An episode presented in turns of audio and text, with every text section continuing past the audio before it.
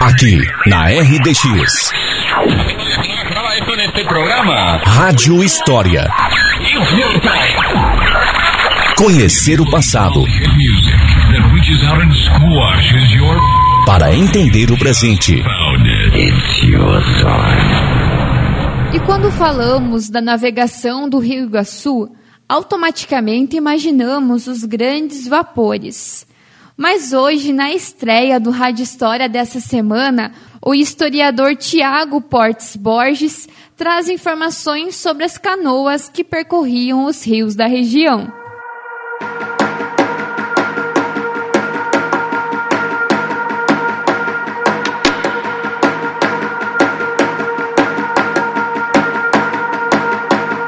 Olá, caros ouvintes do Rádio História.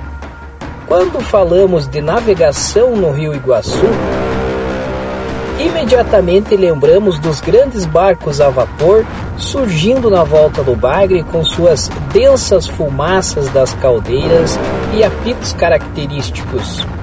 Definitivamente, esse foi um período áureo da navegação e da história de São Mateus do Sul quando transportavam muita madeira, erva mate e pessoas pela parte navegável do Médio Iguaçu. O episódio de hoje vai contar sobre uma história da navegação, mas não dos barcos a vapores. É sobre a navegação de canoas. Imaginem um tempo em que se precisava transpor grandes distâncias, mas não havia estradas, precisava se levar pessoas e mercadorias, mas o motor a vapor ainda não era uma tecnologia consolidada.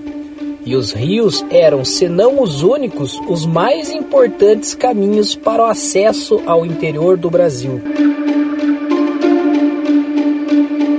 As navegações de canoas no Rio Iguaçu tiveram importância significativa para o desenvolvimento da nossa história regional, pois através delas e as expedições militares foi realizada a conquista dessas terras que eram disputadas pela Espanha no final do século XVIII. A própria navegação a vapor, anos depois, foi beneficiada com essas informações, como as distâncias, largura e profundidade dos rios de nossa região. Essas canoas eram objetos indispensáveis para as atividades de exploração, pois com elas se venciam grandes distâncias em tempos menores quando comparadas aos trechos vencidos por terra. Assim como o chimarrão, como já ouvimos aqui no Rádio História, as canoas eram muito utilizadas pelos índios que viviam nessas paragens. Inclusive, eles participavam das expedições pelos sertões mostrando os caminhos e compartilhando de seus vastos conhecimentos com os homens brancos, principalmente nas técnicas de fabricação das canoas.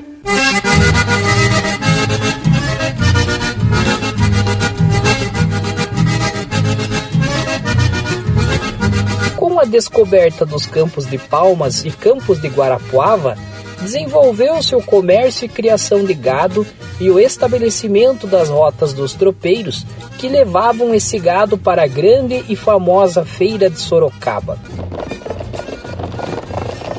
As comunidades de Taquaral do Bugre, Faxinal dos Ilhéus e Passo do Meio tiveram a passagem desses desbravadores. Um dos pousos dos tropeiros se tornaria um povoado e depois vocês já sabem, né? Esse povoado cresceu, se desenvolveu, tornando posteriormente São Mateus do Sul. As canoas, também chamadas de batelões, carregavam até 3 toneladas de peso e possuíam mais de 10 metros de comprimento. Tinham até 6 pessoas na tripulação e eram impulsionadas por varejões, que eram compridas varas que tocavam o fundo do rio. Podiam descer e subir o rio carregadas.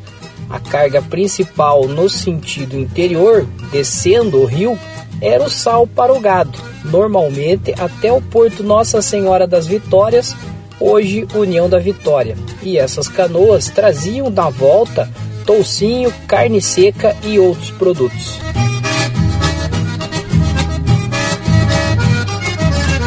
O rio Iguaçu, em algumas fontes históricas, era chamado de Rio Grande do Registro, pois com o desenvolvimento do tropeirismo havia necessidade de se efetuar o registro do gado que da região sul e pelo caminho de Viamão iam para o centro da colônia. Esse ponto de registro era feito próximo da atual cidade da Lapa. Nesse período, como já falamos, o Brasil era colônia de Portugal e este temia perder estas terras para a Espanha. O próprio rio Iguaçu foi utilizado para fazer a divisão em alguns momentos da história, como sendo sua margem direita da Espanha e a esquerda área de Portugal. As navegações de canoas no rio Iguaçu e afluentes contribuíram para o estabelecimento da colonização portuguesa no período litigioso entre Portugal e Espanha. Com o desenvolvimento do tropeirismo, os locais de pouso e apoio para as tropas foram o embrião para o surgimento de povoados e vilas que posteriormente se transformaram em cidades como a nossa. Com esse episódio, conhecemos mais um período da nossa história. Tiago Portes Borges para o Rádio História. Bom dia pra você na RDX.